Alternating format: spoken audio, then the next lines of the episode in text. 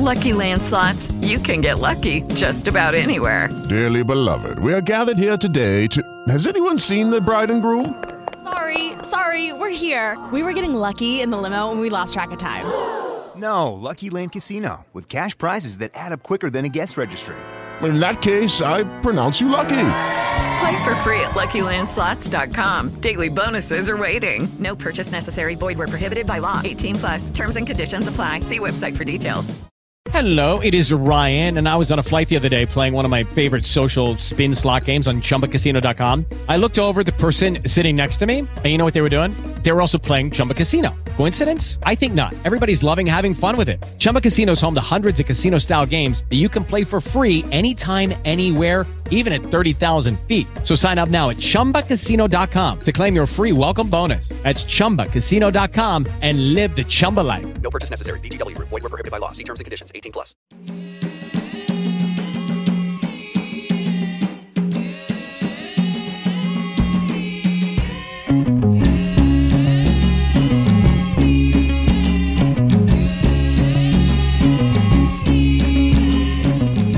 Dia, boa tarde, boa noite. Eu sou Conrado Corsaletti e este aqui é o Politiquês, o podcast de política do Nexo. Como 2018 é ano eleitoral, aqui neste espaço, esse espaço de debate político, a gente vai tratar de ideias, de ideias para o país, conversando com pessoas que representam essas ideias. Ideias que podem ser as suas, que podem ser completamente diferentes das suas. O que a gente quer é abrir o leque para que lá em outubro, quando você estiver diante da urna, tenha informações para fazer uma escolha consciente. Nessa edição, o Politiquês dá sequência à série de breves entrevistas com pré-candidatos à presidência da República. As candidaturas para valer vão ser registradas apenas em agosto, mas já tem aí vários nomes colocados, com os quais a gente pretende falar nessa primeira parte do ano eleitoral. O objetivo agora é tratar de temas mais amplos. O que esses pré-candidatos pensam sobre o Estado? O que eles pensam sobre direitos individuais? Em quem eles se inspiram? O que esses pré-candidatos pensam sobre o processo de alianças políticas no Brasil? Nessa terceira conversa da série com pré-candidatos de 2018, nós vamos falar com Álvaro Dias, que quer lançar seu nome pelo Podemos. E essa conversa vai se dar ao som da Duda Brack.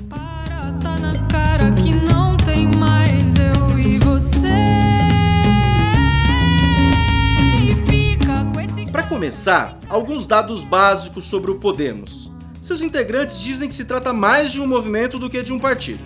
O Podemos surgiu do PTN, Partido Trabalhista Nacional, fundado em 1945, que já teve em seus quadros políticos como Jânio Quadros e Celso Pita.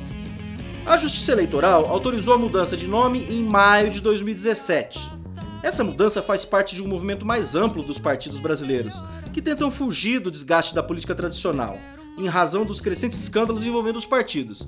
Então a palavra partido cada vez mais vai sumindo dos nomes dos partidos. Acho que vai ser melhor assim. O Podemos brasileiro nada tem a ver com o partido homônimo da Espanha, que se transformou nos últimos anos numa força importante na política do país europeu. Podemos de lá é declaradamente de esquerda. O Podemos daqui está mais alinhado à direita, apesar de, no discurso, o partido rechaçar rótulos de direita e esquerda. Pré-candidato Álvaro Dias, por exemplo, se diz de centro. O PTN, antes de virar Podemos, integrou a base de apoio de Michel Temer, que chegou ao poder em maio de 2016 com o processo de impeachment de Dilma Rousseff.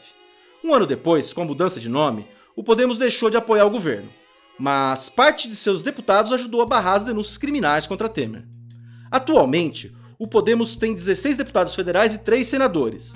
O Álvaro Dias é líder do partido no Senado. A presidente do Podemos é a deputada Renata Abreu, que antes também presidia o antigo PTN. E o nome Podemos tem inspiração, na verdade, no Yes We Can, slogan da campanha de Barack Obama à presidência dos Estados Unidos em 2008. Yes We Can é algo como sim, nós podemos.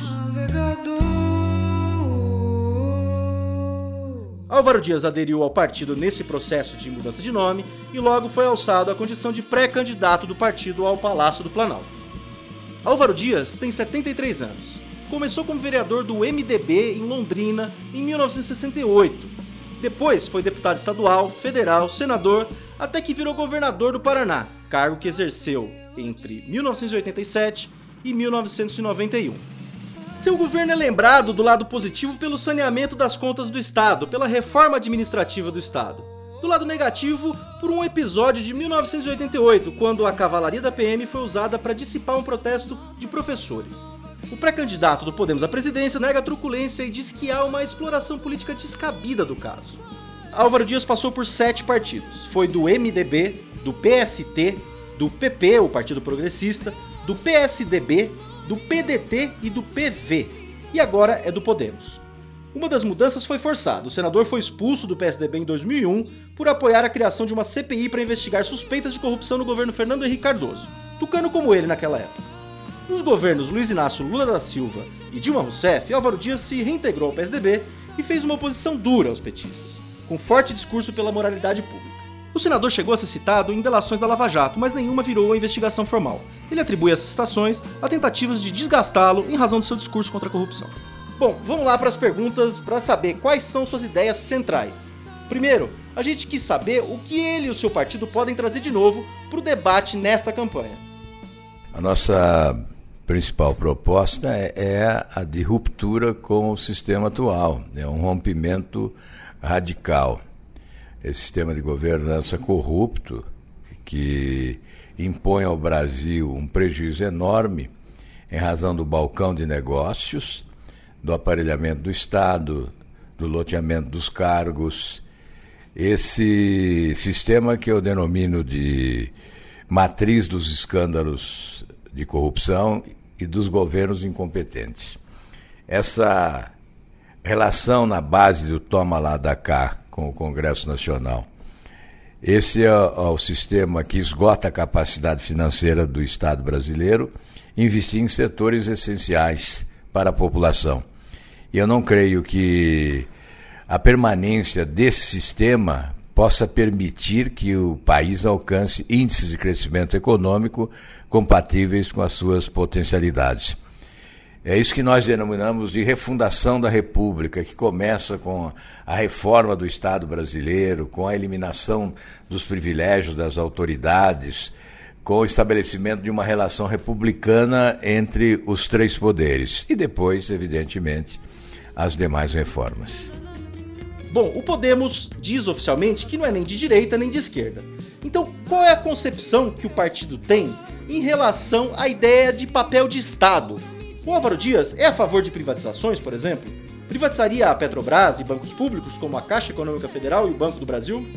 O que o partido e o pré-candidato acham que deve ser uma atuação estatal?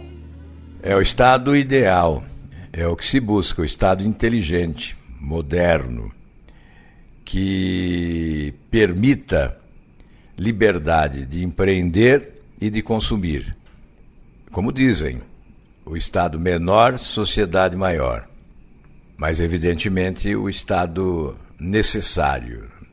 Em relação às privatizações, são 149 empresas estatais federais, 30% delas criadas durante o governo do PT, como cabide de emprego.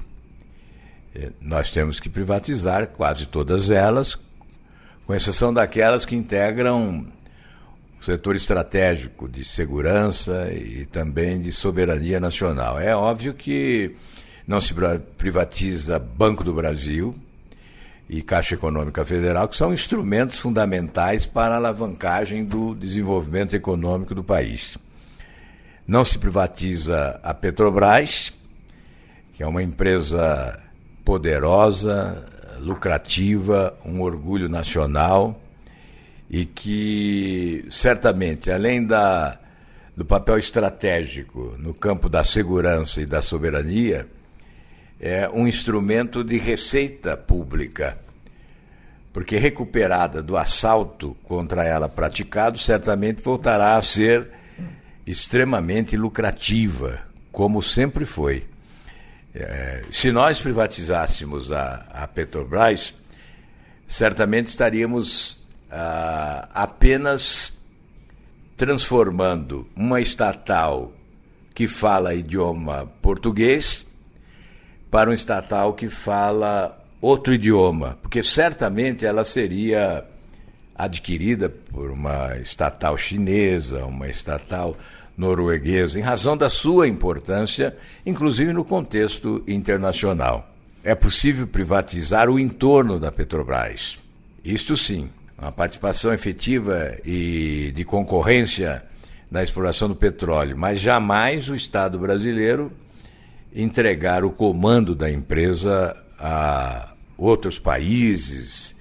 É, certamente isso ocorreria se houvesse a privatização. O que eu digo sempre é que, na verdade, a Petrobras foi privatizada pelo PT. Foi jogada nas mãos de corruptos. E hoje o que se impõe é reestatizar a Petrobras, para que ela volte a ser uma empresa estatal competente, administrada de forma técnica, né, qualificada e produzindo os resultados necessários e exigidos pela sociedade brasileira.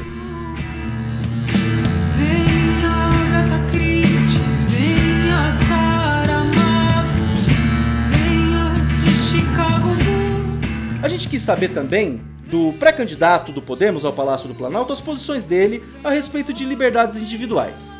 O que o Álvaro Dias acha da liberação geral ou parcial do uso de drogas? Da descriminalização do aborto, geral ou parcial, da restrição ou liberação do porte de armas e da criminalização da homofobia. Olha, em relação ao, ao uso de drogas, eu sou totalmente contrário à liberação. Eh, não temos no país ainda os instrumentos necessários para a recuperação dos dependentes. Creio que a liberação poderia estimular o consumo. Em relação ao aborto, eu creio que a legislação existente já é suficiente. Estabelece quais são os casos em que o aborto é permitido legalmente. Portanto, não creio ser necessário alteração da legislação. Porte de armas. Eu creio que há a possibilidade agora de flexibilização da legislação. Obviamente, não se tratará de liberar de forma irresponsável uso de arma no país, mas sim de impor determinadas normas reguladoras para possibilitar o uso das armas, desde que se assuma responsabilidades em relação a eventuais exageros praticados. No que diz respeito à homofobia, já há no país uma legislação que trata da questão do racismo, da discriminação, toda forma de discriminação sem respeito às preferências individuais, como motivação por raça, cor, sexo, idade, credo religioso, convicções políticas, né, são reprováveis e inaceitáveis. Embora não exista uma lei específica sobre cada tema, a boa educação e o respeito fazem parte da civilidade. Essas posições são pessoais do Álvaro Dias ou o Podemos também as corrobora? O nosso partido não tem posição definida sobre cada tema, já que exercita a democracia direta e trabalha com consulta popular quando é chamado a decidir sobre qualquer matéria de importância. Diga tudo o que quiser,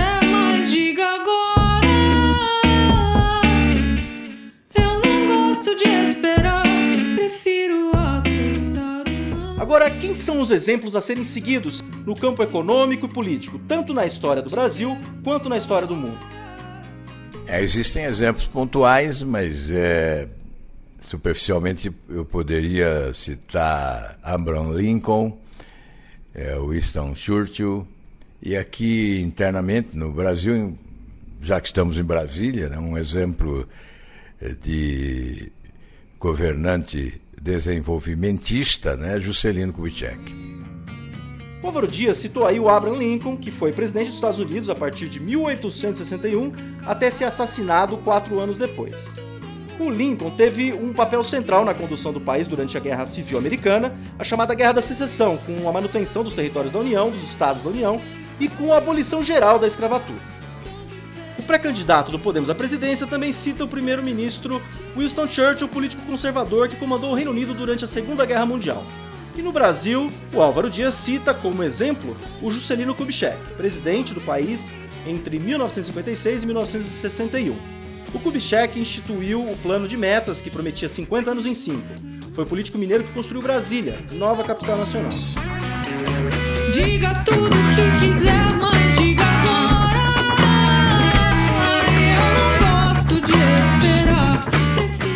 Nosso sistema hoje praticamente obriga o presidente eleito a criar uma coalizão. Ou seja, ele precisa fazer alianças para ter maioria no Congresso. Essa busca pela maioria está na raiz da distribuição de cargos para além das afinidades programáticas. Dessa distribuição de cargos surgiu parte dos escândalos de corrupção que estão hoje nas manchetes.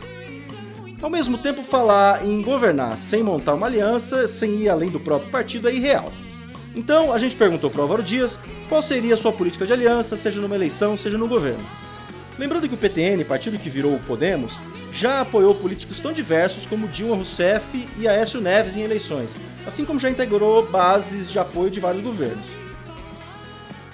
Olha, o PTN não existe mais. É, se utilizou apenas o registro do, do partido é, para fazer nascer uma nova agremiação que é totalmente diferente. O Podemos é um movimento, ainda não é um partido. Espero que um dia se torne um partido. É, depois de uma reforma política, é, nós poderemos ter partidos no Brasil, porque hoje não temos. Temos siglas que são usadas para registro de candidaturas. Podemos é um movimento que quer fazer leitura correta das prioridades da população. Nós combatemos o conluio partidário, o presidencialismo de coalizão ampliada nesse balcão de negócios. Não há da nossa parte eh, nenhuma sinalização em relação a eventuais coligações. Elas poderão ocorrer desde que os partidos aceitem o projeto que nós estamos propondo, que é de ruptura com esse sistema. É, se houver adesão ao projeto, poderá haver coligação. Mas de outra forma, não, porque nós priorizamos exatamente a proposta. Durante o governo Temer, o Álvaro Dias votou a favor da PEC do teto, que limitou os gastos públicos por um período de 20 anos e votou contra a reforma trabalhista, que flexibilizou a legislação que regula a relação entre empregador e empregado. A gente quer saber do Álvaro Dias se, na opinião dele, o governo Temer é um avanço ou um retrocesso para o Brasil e por quê. Não pode ser avanço porque trata-se de um governo envolvido em corrupção. Pela primeira vez na história do país, um presidente da República, no exercício do mandato, é denunciado pelo Procurador-Geral da República. Foram duas denúncias da maior gravidade, considerando o chefe de uma organização criminosa. O seu entorno é poluído por parceiros que também integraram esta organização ao longo do tempo. Por essa razão, eu considero um retrocesso, já que o essencial para o futuro do país é a moralização da atividade pública. Bom, há um fator central para a eleição de 2018: saber se o nome de Lula vai ou não vai estar na urna eletrônica em outubro. O ex-presidente pode ser barrado pela lei da ficha limpa, além de ser preso em razão das condenações no caso do triplex em Guarujá. A gente perguntou para o Álvaro Dias: Lula deveria disputar a eleição, mesmo condenado em segunda instância? Ouça a resposta do pré-candidato. Se nós queremos o regime democrático, se nós defendemos o Estado de Direito, a legislação tem que ser cumprida. Quem cometeu crimes tem que ser condenado. E a legislação brasileira estabelece que a condenação em segunda instância leva à prisão e não às urnas. Eu creio que esta deve ser a posição de todo brasileiro democrata e consciente.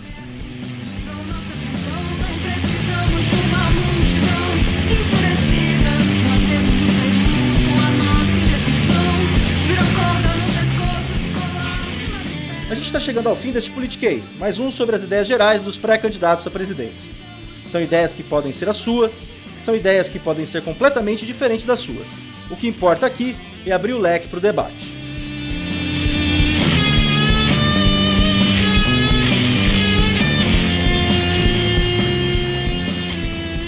Antes de acabar, vamos para nossa dica de livro da semana. Quem dá a dica hoje é o escritor Joca Terron. Olá, uma dica legal sobre, é, de livros de política, de não ficção, é a coleção da editora americana Semiotext, a coleção chamada Intervention Series, é, que tem diversos autores. Eu ando lendo o filósofo, fenomenologista francês Paul, Virri, Paul Virilio, alguns dizem Paul Virilio, é The Administration of Fear, administração do medo, que fala sobre é, essa loucura coletiva que tomou o mundo com a sincronização das emoções e como a globalização súbita das últimas décadas é, alterou, fazendo com que todos os nossos desejos, medos se tornassem simultâneos e o que isso vem acarretando é, no mundo atual, no mundo contemporâneo. É uma longa entrevista dele, do filósofo francês, e eu aconselho muito. Com essa dica, a gente encerra essa edição do Politiquês. Lembrando que você tem uma série de textos de referência sobre o tema que a gente tratou aqui na página do Nexo. Eu sou o Conrado Corsalete e hoje a gente conversou ao som da Duda Braga. Até a próxima!